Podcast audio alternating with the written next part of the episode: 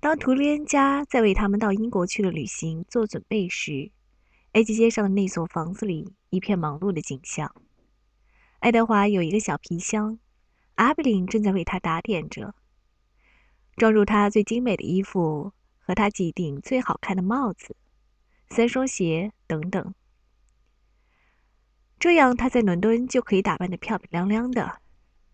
他把每套衣服装进皮箱前。都要先把它们向他展示一番。你喜欢这件衬衫配这件衣服吗？他问他，或者说，你想带上你的黑色的礼服吗？你戴上它看上去很漂亮。我们把它装起来好吗？后来，在五月的一个晴朗的星期六的早上，爱德华和阿比林还有图利恩夫妇终于登上了轮船。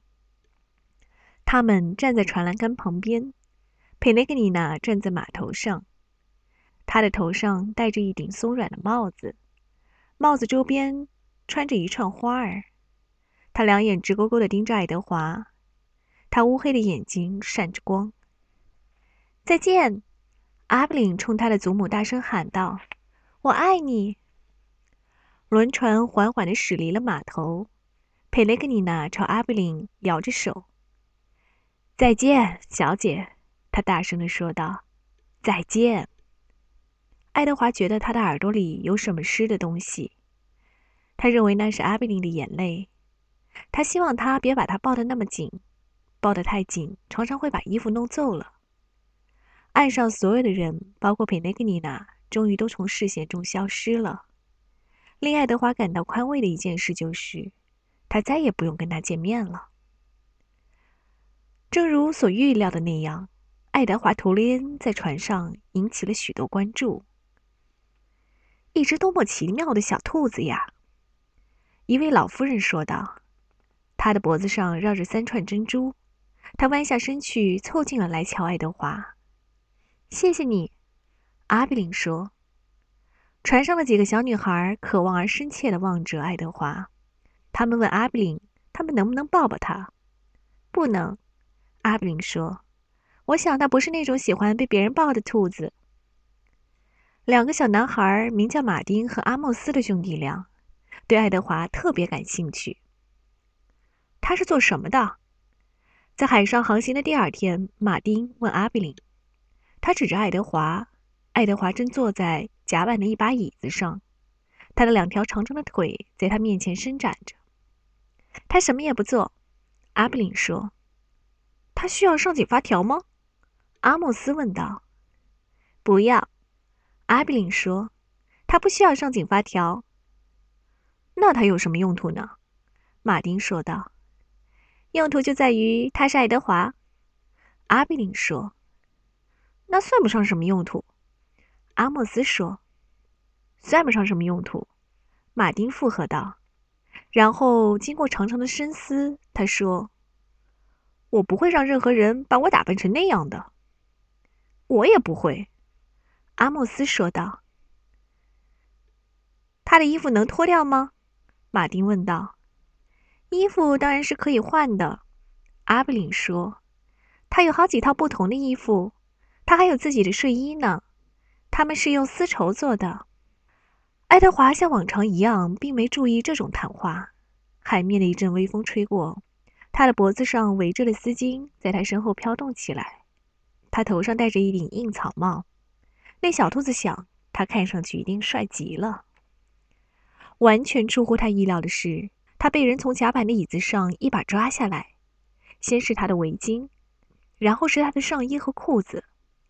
爱德华看到他的怀表掉到轮船的甲板上，紧接着掉在了阿比林的脚下。看看他，马丁说，他甚至还穿着内衣呢。他把爱德华高高举起，以便阿莫斯可以看见。把它脱掉！阿莫斯喊道。“不！”阿布林大声尖叫着。马丁脱掉了爱德华的内衣。爱德华现在在意自己的境遇了。他受到了伤害，他一丝不挂，除了他头上的帽子。而且轮船上的其他乘客都在看着他，向他投来好奇而局促的目光。把它还给我！阿贝林尖叫道：“它是我的。不，阿莫斯对马丁说：“把它给我。”他把他的双手合在一起，然后又张开来，把它抛过来。他说：“不要！”阿贝林叫道：“别扔它，它是瓷做的，它会摔碎的。”马丁把爱德华扔了出去。爱德华赤裸裸地穿过空中。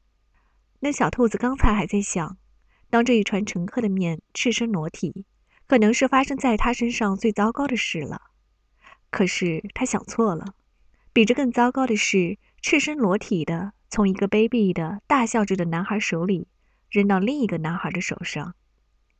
阿莫斯接住赖德华，并把他举起来，得意洋洋地向人们展示：“把他扔过来！”马丁叫道。阿莫斯抬起他的胳膊，可是正当他准备把爱德华扔回去的时候，阿比林拦住了他，把他的头猛地撞到了那男孩肚子上，使他没法得逞。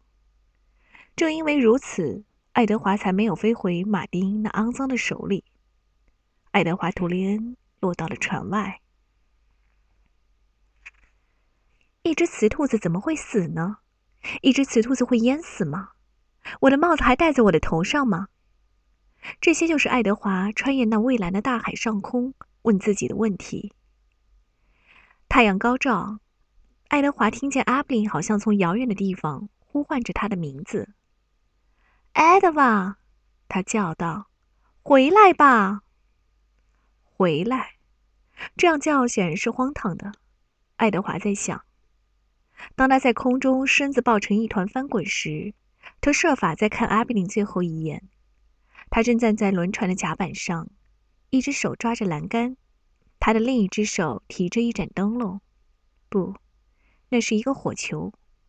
哦不，爱德华意识到，阿比林手里拿着的正是他的金怀表。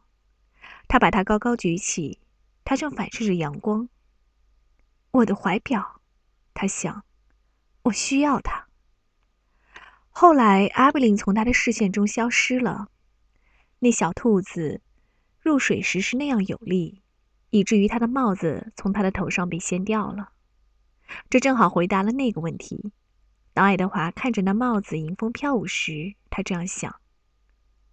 后来，他开始下沉了。他沉呐，沉呐，一直在下沉。他自始至终都让他的眼睛睁着，不是因为他勇敢。而是因为他别无选择，他画上去的眼睛目睹了海水由蓝变绿，再由绿变蓝，眼看着那海水最终变得像黑夜一样漆黑。爱德华还在不住的下沉。他对自己说道：“如果我会淹死的话，现在应该已经淹死了。”远在他的上面，阿比林乘坐的内海轮正无忧无虑地航行着。爱德华终于脸朝下的沉到了海底，在海底，他的头埋在泥里。他第一次实实在在的体验到了忐忑不安。爱德华·图利恩感到了恐惧。